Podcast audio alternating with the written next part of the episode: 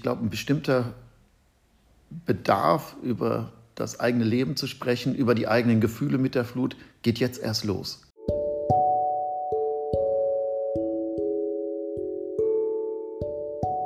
Das ist 89 Schritte, der persönliche Podcast über das Ahrtal. Ich bin Diana. Stefan Bergner begegne ich ganz zufällig in Sinzig durch eine, einen pragmatischen Grund. Ich bin dabei, um Fluthilfe zu bekommen, wie viele anderen. Da kommen wir ins Gespräch und dieses Gespräch vertieft sich und vertieft sich. Und ich merke, dass ich jemanden getroffen habe, mit dem ich weiter gerne sprechen würde. Ich bin drei Monate nach der Flut hier als Seelsorger ins Ahrtal gekommen, im Anfang Oktober 2021 äh, habe ich den Gedanken gehabt, dass das eine, eine, ein Beruf für mich sein könnte, eine Stelle für mich sein könnte, um sozusagen hier nach der Flut Menschen zu unterstützen. Ich war am Anfang war ich äh, ganz weit weg, als die Flut war. Ich habe die Flut selber nicht miterlebt und habe äh, sehr, sehr lange gebraucht, um überhaupt zu verstehen, was hier passiert ist. Dabei lebe ich ja hier oben im Siebengebirge, eigentlich nur 15, 20 Kilometer Luftlinie von hier. Aber was so in unmittelbarer Nähe hier das Ausmaß dieser Katastrophe äh, ausgemacht hat und immer noch ausmacht bis heute, äh, war mir überhaupt nicht bewusst. Und wie ist diese Entscheidung gekommen bei Ihnen? Die Entscheidung ist gekommen, ich bin eigentlich gar nicht Pfarrer gewesen am Anfang, sondern Fahrer. Fahrer eines kleinen äh, VW-Busses, beziehungsweise nicht eines VW-Busses, eines Bullis, der ähm, der Kirchengemeinde oben im Siebengebirge gehörte. Und ich hatte ähm, davon erfahren, dass hier im Ahrtal Transportkapazitäten fehlen, von, um, um Menschen, Helferinnen und Helfer oben aus Grafschaft, vor allem am Wochenende in die unterschiedlichen Orte hier im Ahrtal zu bringen. Und ich weiß noch genau den Morgen, als ich äh, bei Nieselregen losgefahren bin, ohne Anmeldung und oben nach Grafschaft kam und überwältigt war von der Zahl der Leute, die dort einfach darauf warteten, ganz motiviert irgendwie andere zu unterstützen ja, das war mein Einstieg als Fahrer. Und äh, was sind jetzt, wenn Sie darüber nachdenken, jetzt im Moment, wie, was ist das Gefühl bei Ihnen, also hier gewesen zu sein, diese ganzen Monate und so mit so vielen betroffenen Menschen äh, zu sein? Ach, da weiß ich gar nicht so richtig, wo ich anfangen soll. Sind äh, viele Gefühle, äh, die ich habe. Grundsätzlich war es für mich eben eine Entscheidung, auch eine, äh, einfach eine, eine, Stelle in der Komfortzone einer Kirchengemeinde, wo ich mich sehr wohl gefühlt habe, äh, abzugeben und mich hier ähm, sozusagen eben in, im Ahrtal irgendwie dieser Situation auszusetzen. War natürlich auch mit Sorge, aber ich muss sagen, ich habe das bis heute überhaupt nicht äh, bereut. Und das liegt, glaube ich, vor allem an den Menschen, die mir hier begegnet sind. Ähm, ich denke in erster Linie natürlich an Betroffene, von denen ich großen Respekt habe, einfach wie sie mit dieser Situation der Katastrophe, der Flut umgegangen sind ähm, und mit dem, was eben das für, für deren persönliches Leben auch bedeutet. Und gleichzeitig habe ich auch viel ähm, einfach tolle Leute erlebt, Helferinnen und Helfer, die mich letztlich auch motiviert haben, mit das hier zu machen. Und ja, ich bin Seelsorger und äh, gleichzeitig eigentlich auch jemand, der hier, äh, für den hier eine neue Welt so ein bisschen aufgegangen ist. Ich bin in so vielen Häusern gewesen, ähm, habe so viele Geschichten erfahren, so viel Vertrauen gespürt von Menschen und bin dankbar, dann, wenn es gelungen ist, ein bisschen davon zurückzugeben als Hilfe, so fürs eigene Leben, aber auch als materielle Hilfe. Das ist ja auch, spielt ja auch eine Rolle. Und äh, war, gab es was Neues jetzt in diesen Monaten, als Sie hier waren, was Sie nicht kannten oder was, was für Sie ganz neu als Erfahrung war jetzt? Ja, aber ähm, ich glaube, so die, das Hauptanliegen war ja irgendwie, wo können, nachdem die Flut so dieses ganze Leben durcheinander gewirbelt hat bei vielen, wo kann wieder so ein, so ein Punkt sein, wo ich festen Boden unter den Füßen habe? Ne? Und wie kann, ich, wie kann ich vielleicht Menschen unterstützen, dabei so Orte zu finden, wo ich wieder treten kann? Mhm, ja. Sichere Orte, wo ja. ich mich verlassen kann. Mhm. Und da bin ich, das war für mich neu, wie erfinderisch die Menschen waren und wie kreativ solche Orte zu finden. Ja, das waren un sehr unterschiedliche Dinge. So was, das waren, ähm, das waren, waren, war eine Gemeinschaft hier, wenn ich an, an Sinzig denke, hier, die äh, zum Beispiel in einem Café freitags nachmittags war. Das war aber auch die Hilfsbereitschaft von Nachbarinnen und Nachbarn. Das waren vielleicht Dinge, die man doch noch aus der Flut behalten hat. Ähm, das ist eine äh, Familie, die doch besser war, als man vorher gedacht hat. Äh, das ist eine unerwartete Hilfe, die einem in dem Haus flattert, wo Menschen irgendwie Geld von Menschen bekommen haben, die sie gar nicht kennen. Äh, alles das, was sozusagen wieder Kraft gibt und äh, darauf, wo man einfach zurückgreifen kann in so einer Situation, wo einem vieles weggerissen ist. Mhm. Also das ist ein sehr interessanter Gedanke und bis jetzt ähm haben wir darüber, ich glaube, mit niemandem so gesprochen, über diese sicheren Orte und wie wichtig es ist, die wiederzufinden und dass eigentlich nach so einer Katastrophe ganz neue Orte als sicher erscheinen, die früher man nicht dachte, die sind sicher, sichere Orte. Ja, und es ist ja auch eine andere Form von Sicherheit. Ne? Es ist nicht die Sicherheit im Sinne einer Garantie. Keiner kann uns heute sagen, äh, was in diesem Sommer hier im Ahrtal passiert oder nicht. Aber es gibt eine, ich würde vielleicht eher, statt Sicherheit würde ich vielleicht eher Gewissheit sagen. Dass man sozusagen Gewissheit hat. Im Vertrauen auf das, im Selbstvertrauen auf sich selber, aber auch aus der Erfahrung mit anderen, äh, dass man sozusagen wieder Gewissheit hat und darauf auch Zuversicht schöpft. Irgendwie das, was weitergeht. Aber man braucht solche Orte. Ja, und von diesen Gesprächen mit Menschen, was ist, ähm, was für eine Erfahrung haben Sie gemacht? Wir sind, ich weiß, dass man nicht verallgemeinern kann. Aber sind die Menschen jetzt mehr verunsichert oder mehr sicher oder mehr zuversichtlich oder mehr zurückhaltend? Also kann man so etwas beobachten, weil sie treffen sehr viele Menschen, deshalb finde ich das interessant. Gibt es so etwas Gemeinsames, was Sie merken bei den vielen Betroffenen, mit denen Sie sprechen? Oder? Ja, Sie haben recht. Also jeder und jede verarbeitet natürlich dieses Ereignis anders. Mhm. Und was, glaube ich, erstmal gemeinsam ist, ist, es ist für, glaube ich, ausnahmslos alle Menschen, die ich hier getroffen habe, ist die Flut eines der einschneidenden Erlebnisse ihres Lebens. Es gibt, ich merke, dass viele Menschen ähm, diese, ihr Leben einteilen ähm, in ein Leben vor der Flut und nach der Flut. Obwohl vielleicht vor der Flut 70 Jahre waren und danach jetzt nur knapp zwei. Aber es ist trotzdem die Zäsur, der mhm. Schnitt im Leben ist das Erleben dieser, dieser Flut.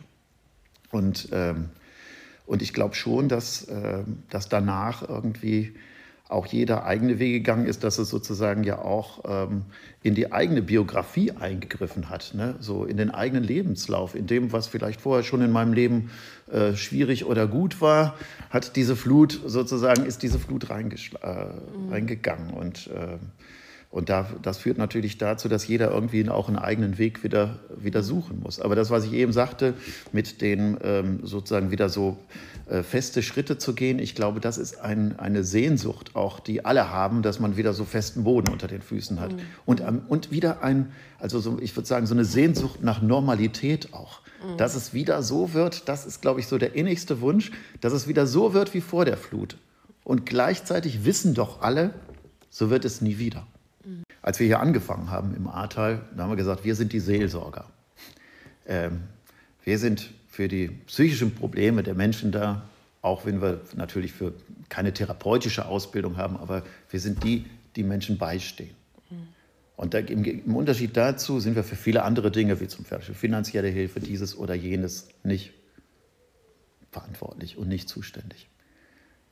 Und ich habe eigentlich erlebt im Laufe der Zeit, äh, dass es ähm, in meinem Blick immer mehr darum ging, die Dinge, die möglich sind, auch möglich zu machen. Egal, ob ich dafür verantwortlich bin oder zuständig bin oder nicht. Und ich empfinde das als Privileg, als absolutes Geschenk, Zeit zu haben für Menschen in meinem Beruf, mit all der Sicherheit, die zu meinem Beruf dazugehört. Und ich empfinde es aber auch als wunderbar, dass wenn ich merke, dass Menschen auch in ihrer sozialen Situation leiden oder unter finanziellen Schwierigkeiten leiden, die durch die Flut entweder verursacht oder verschärft worden sind, dass ich ähm, durch die Hilfsorganisation, für die hier, wir hier sind, durch die Diakonie, einfach die Möglichkeit habe, Menschen auch konkret zu helfen. Und dass das zusammengehört, äh, das ist für mich neu im Bereich Seelsorge, durch diese, äh, durch diese Tätigkeit hier im Ahrtal. Ich glaube, ein bestimmter Bedarf, über das eigene Leben zu sprechen, über die eigenen Gefühle mit der Flut, geht jetzt erst los. Also wir erleben ganz viele Leute, die jetzt in den letzten, gerade in den letzten Wochen seit Jahresbeginn irgendwie zu uns gekommen sind und die nach meinem Gefühl offener geworden sind, auch darüber zu sprechen. Denn äh, das liegt vielleicht daran, dass auch nach der Flut einfach viel zu organisieren war, erstmal mit dem Haus zu gucken war, wie geht das jetzt und so der Alltag einfach zu bewältigen war nach der Katastrophe.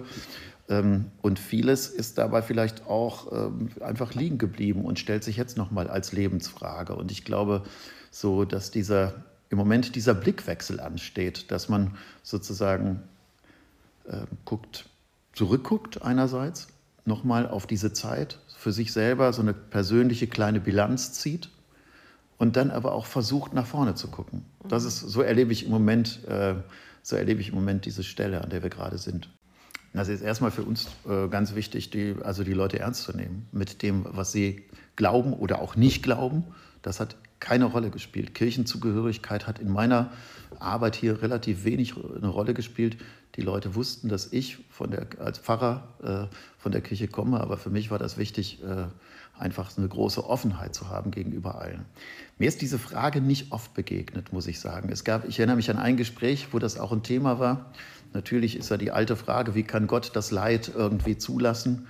Ähm, und ähm, für mich ist dann natürlich wichtig zu gucken, wie, wie ist Gott in den Geschichten, die uns äh, überliefert sind? Wo hat er gestanden? Auf welcher Seite hat er gestanden? Und ähm, ich habe dann deutlich gemacht, und das haben wir gerade auch nochmal Ostern irgendwie klar gekriegt, ähm, Gott ist auf Seite der Leidenden. Und ähm, warum er dieses Leid zulässt, ist eine Frage, für, äh, für die habe ich persönlich keine Antwort. Ich weiß nicht, ob die Frage die richtige ist, aber ich möchte nicht mit einer vorschnellen Antwort da die Leuten auch überstülpen und eher danach zu gucken, wie geht Gott jetzt in der äh, Situation mit. Was ich eher, das Gefühl, was ich eher hatte, war, dass die Leute, wenn sie mir begegnet sind, äh, gesagt haben, ähm, Mensch, ich bin gar nicht so kirchlich, ich glaube gar nicht so fest und äh, kann ich trotzdem mit ihnen sprechen. Und das war im Prinzip eine Entdeckung. Und da habe ich gesagt, dann, wenn so ein Gespräch gelungen war und wenn man die Geschichte zusammen ausgehalten hat und man vielleicht sogar einen ganz kleinen Schritt weitergekommen ist oder so einen kleinen Ansatzpunkt hat, dann habe ich gedacht, ja, da ist Gott. Also es hat sich sehr viel geöffnet, ja. diese Reform. Mhm. Also Grenzen sind, äh, kann man so sagen, durch die Flut vielleicht so äh, verschoben worden oder nicht mehr da. Und äh, es ist ein Wandel im Ahrtal. Erleben Sie das auch? Ähm, ich weiß nicht, Sie kennen, Sie sind jetzt ein Jahr hier oder mehr? Anderthalb. Anderthalb ja. Jahre. Ähm, ich kannte das Ahrtal vorher nicht. Ich weiß nicht, wie es hier vorher mhm. war. Es gibt auch viele, ja, gibt ja viele Geschichten mhm. über das Ahrtal und wie die Menschen an sich im Ahrtal sind. Wahrscheinlich kann man das gar nicht, gar nicht so verallgemeinern. Aber mir ist schon auch aufgefallen, dass dieses äh, gerade am Anfang, gerade in der Anfangszeit, so dass diese Grenzen, die wir normalerweise setzen, dass die völlig weg waren.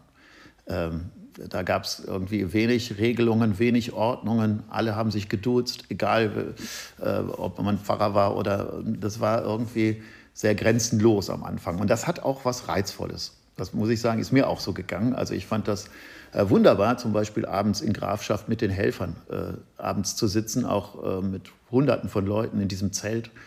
Äh, samstags abends nach einem sinnvollen Tag, wo jeder das Gefühl hat, er hat richtig was Gutes gemacht. Das hatte und dann quasi grenzenlos. Ne? Mhm. Das, das war wunderbar. Und jetzt sind wir vielleicht ein bisschen in einer anderen Phase, dass man nochmal guckt, wie, wie gucken wir, also wie, wie geht das neu, welche, was brauchen wir, um eben, denn Sicherheit und sichere Orte brauchen auch irgendwie wieder ein paar Grenzen, aber vielleicht nicht mehr so, wie es vorher war, sondern bereichert durch die Erfahrungen, die wir gemacht haben. Einfach, die tragen wir jetzt ja mit als, als Schatz. Mhm. Ja. Ich weiß selber nicht, wie lange ich noch hier bin. Mhm. Das klärt sich in diesen Tagen hoffentlich. Äh, das müssen wir mal, müssen wir mit der Kirche mal besprechen, wie das, äh, wie das mit der Diakonie, wie das genau gedacht ist. Also ich habe ganz viele Wünsche. Ich wünsche, ähm, dass einfach jeder auch, ähm, dass das nicht vergessen wird, hier das Ahrtal nach dieser, äh, nach dieser Katastrophe und dass Menschen, ähm, auch die bis jetzt noch keine Hilfe erfahren haben, dass die das finden und bekommen, auch in Zukunft, was sie brauchen, um glücklich hier leben zu können. Mit dieser Katastrophe. Wird, man wird immer mit dieser Nacht, es wird immer nach dieser Katastrophe sein. Und gleichzeitig wünsche ich, die ist auch nicht vergessen, und gleichzeitig wünsche ich, ähm, wünsche ich den Leuten hier auch, dass das, was wir gerade eben besprochen haben, so diese Erfahrung von Zusammenhalt, von äh, Hilfsbereitschaft, von guter Nachbarschaft, von für andere Dasein, äh, dass sich das bewahrt einfach. Auch nicht nur für den, für den Krisenfall, sondern auch für, den, für die Mitte des Lebens, also das für den Alltag. Ich glaube, das könnte etwas sein, was, äh, wo aus dieser, aus dieser schlimmen Geschichte auch was Gutes für die Menschen und für das Zusammensein der Menschen daraus äh, entstehen könnte. Mhm. Ja, für mich ist die Frage, wie, äh, wie es grundsätzlich auch für dieses Ahrtal weitergeht. Wir haben jetzt hier ja eine Erfahrung gemacht, mit der keiner gerechnet hat, aber eine, die wir vielleicht an anderen Stellen auch erleben, nämlich wie sich globale Veränderungen irgendwie in einem schönen Fleck Erde äh, breit machen und wie das, zu welcher Zerstörung das führen kann. Und für mich ist die Frage, wie ernst nehmen wir diese Geschichte jetzt, auch hier im Ahrtal, was den Wiederaufbau angeht, was die künftige Gestaltung dieses Tals angeht, was das Zusammenleben hier angeht. Ähm, welche Lehren ziehen wir daraus? Denn einfach ein weiter so, wie es immer war und so zurück, das wissen alle Betroffenen hier tief in ihrem Herzen schon, das gibt es nicht, auch wenn es schön wäre.